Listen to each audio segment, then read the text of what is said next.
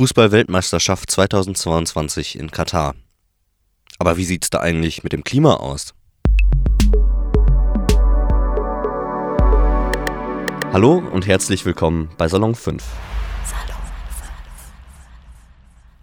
Was sagen denn eigentlich Katar und die FIFA? Katar und die FIFA sagen, die WM soll klimaneutral werden.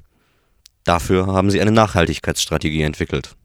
Es sollen bereits ausgestoßene Emissionen ausgeglichen werden.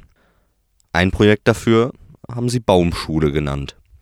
679.000 Sträucher und 16.000 Bäume seien dafür bereits gepflanzt worden und sie würden sogar mit recyceltem Wasser bewässert werden. Das Problem ist jetzt aber, das Wasser, was dafür benutzt wird, das recycelte Wasser, ist aufbereitetes Meerwasser. Zum Aufbereiten von Meerwasser braucht man extrem viel Energie. Und das kann nicht die Lösung sein, sagt Christian Behrens von der Deutschen Umwelthilfe. Hinzu käme noch, dass in einem solchen Wüstenstaat wie Katar solche Maßnahmen wirkungslos seien. Also was passiert denn eigentlich tatsächlich in Katar? Schauen wir uns das mal genauer an. Neben den bereits bekannten Menschenrechtsverletzungen, wie sie zum Beispiel Amnesty International aufdeckt, gibt es auch viele Klimasünden und darum soll es heute gehen. Katar hat extra für diese WM neue Stadien gebaut. Insgesamt acht Stück. Und dabei sind bereits jetzt viele Emissionen ausgestoßen worden. Als Problem sehen hier viele Experten, dass es vor der WM in Katar keine wirkliche Fußballbegeisterung gab und die Stadien nach der WM zu großen Teilen wahrscheinlich leer stehen werden oder nicht mehr so stark genutzt werden. Jetzt ist es so, dass eins dieser acht Stadien abbaubar ist. Heißt, man kann es in Einzelteile zerlegen und abtransportieren und woanders wieder neu aufbauen. Gemacht ist das Ganze aus alten Schiffscontainern. Das klingt erstmal nachhaltig. Problem sind hier nur die hohen Emissionen beim Bau, die bereits entstanden sind, und dann die Emissionen, die beim Weitertransport noch dazukommen. Ein weiteres Problem ist, dass die Stadien, bis auf eins, alle mit Klimaanlagen ausgestattet sind. In Katar haben wir Temperaturen über 40 Grad gekühlt wird auf 22 Grad. Das verbraucht natürlich viel Energie. Dafür sind riesen Kühldüsen angebracht. Zusätzlich muss auch noch die Luft entfeuchtet werden.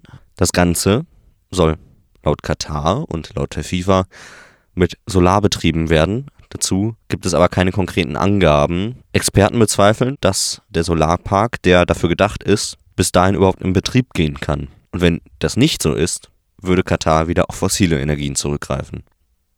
Das Emirat Katar ist klein. Das bedeutet erstmal kurze Wege zu den Stadien. Klingt auch erstmal wieder gut. Problem ist jetzt aber, viele ZuschauerInnen sind nicht in Katar, sondern in den Staaten drumrum. Wie werden die jetzt dahin gebracht, zu den Stadien, zu den Spielen? Flüge. Das bedeutet während der WM täglich ca. 160 Pendelflüge.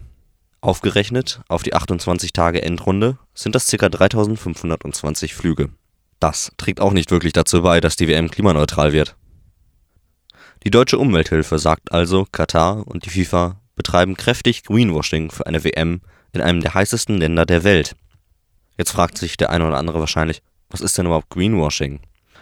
Greenwashing ist, wenn Projekte, hier die WM, als grün gelabelt werden, heißt hier mit äh, Prädikaten wie klimaneutral versehen werden und dann mit Scheinargumenten unterfüttert werden, um ein besseres Image zu liefern.